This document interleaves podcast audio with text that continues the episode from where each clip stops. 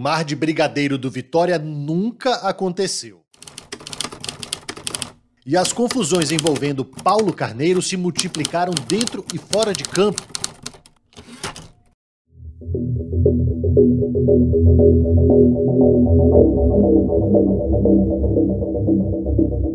Contra o Ceará pela Copa do Brasil, a revolta foi contra o Meia Vina, do Vozão. O Vinícius está chegando aqui também para falar com a gente. Ele vai falar aí sobre esse primeiro tempo. Calma aí, eu não. Tem alguém falando comigo. Tem alguém falando comigo aqui. se apoia. Você sabe que aqui se apanha. Comigo a história é outra. Vergonha, Você velho. não Eu sabe tô- disso? tô falando- Fica tô fazendo o quê, rapaz? Seu Tô fazendo o quê, rapaz? Que? Dou Tá porrada. Vem então, vem então. É, ofendendo o Vinícius. Por esse episódio, Paulo Carneiro foi suspenso e multado pelo STJD, o Superior Tribunal de Justiça Desportiva.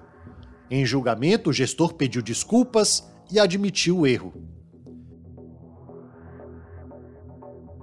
Dentro do Vitória também havia relatos de mal-estar com jogadores e membros da comissão técnica desde os primeiros dias da gestão.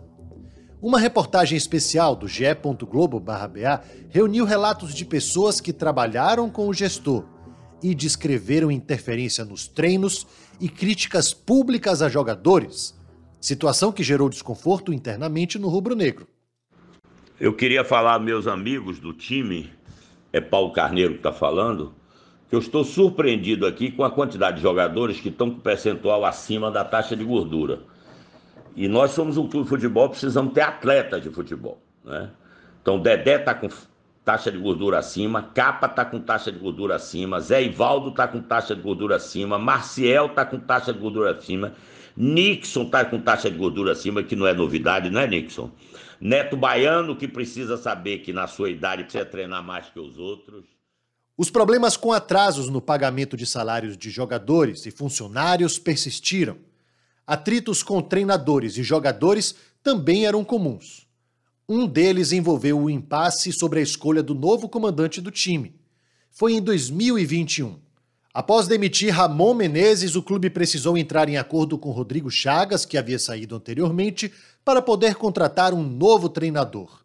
Isso porque, de acordo com a nova regra da CBF, cada clube só poderia demitir técnico uma vez na Série B, divisão em que o Vitória se encontrava.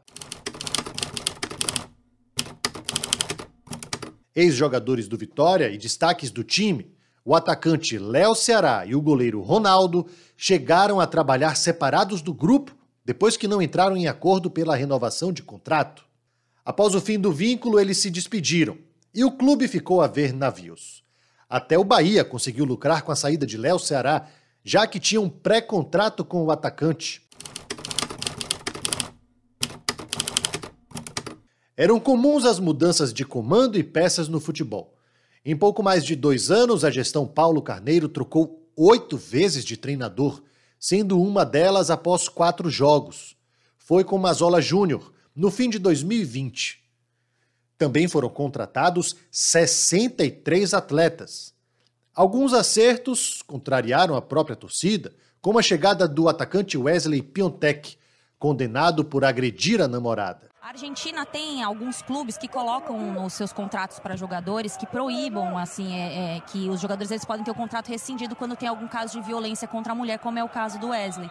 Aqui no Brasil ainda não é algo que acontece muito nos clubes, muito pelo contrário, né? Os clubes até é, permitem ou reforçam a permanência de agressores de mulheres nos times, como é o caso do Wesley no Vitória. Então tem pessoas que talvez não saibam, mulheres que não conheçam a história, então só para contextualizar é, o que a, a crítica ao jogador. Ele foi condenado inclusive a um ano e quatro meses né, de prisão por ter esfaqueado a, a namorada em 2019.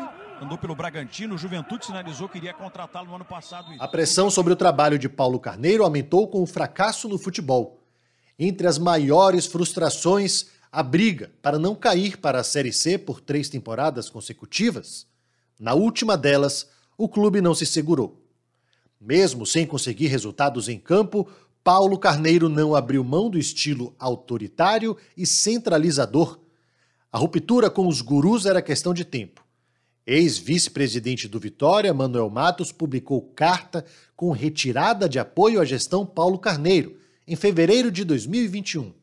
Infelizmente, ele não cumpriu a parte de de realizar nenhuma profissionalização do clube, tanto que ele mesmo assumiu a, a diretoria de futebol. Do Essa voz é de Ademar Lemos, um dos ex-aliados de Paulo Carneiro. Essa, essa, essa, formação do conselho. E quando não aconteceu, aconteceu duas ou três reuniões. Entre essas reuniões, só ia lá dizer o que ele fez e o que queria fazer. Para dizer o que fez e o que queria fazer, ele não precisa fazer reunião, bastava ele passar um WhatsApp. Presidente do Conselho Deliberativo eleito na mesma chapa de Paulo Carneiro, Fábio Mota admitiu o arrependimento pelo apoio ao dirigente. É evidente que eu me arrependo, até porque, além de presidente do Conselho, eu é, sou torcedor do Vitória. Eu queria que o Vitória tivesse passado esses três anos pelo que passou, a quantidade de jogadores contratados, é, é a quantidade de treinadores contratados, mas é, é evidente que eu errei em fevereiro de 2021, o então presidente Paulo Carneiro avaliava como excelentes os resultados nos últimos dois anos. Em entrevistas, apresentava um tom conciliador em prol da união. E os resultados em dois anos eu acho são excelentes. Não no campo, mas na, no planejamento.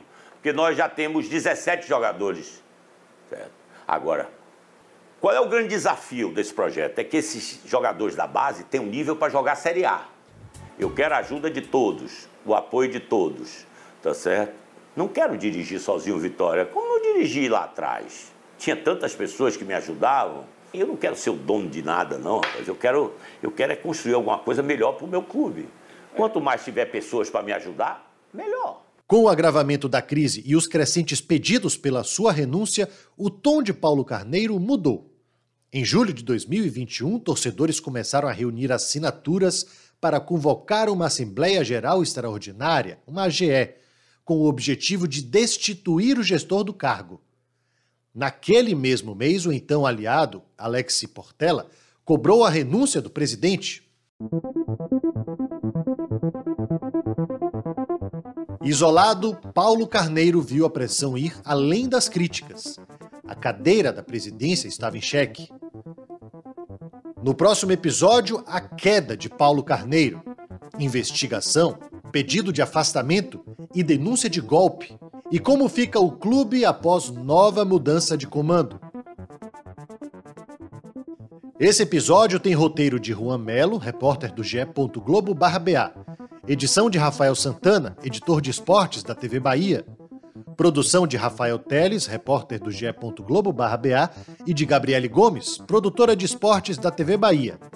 A locução é minha, Gustavo Castellucci, repórter apresentador da TV Bahia.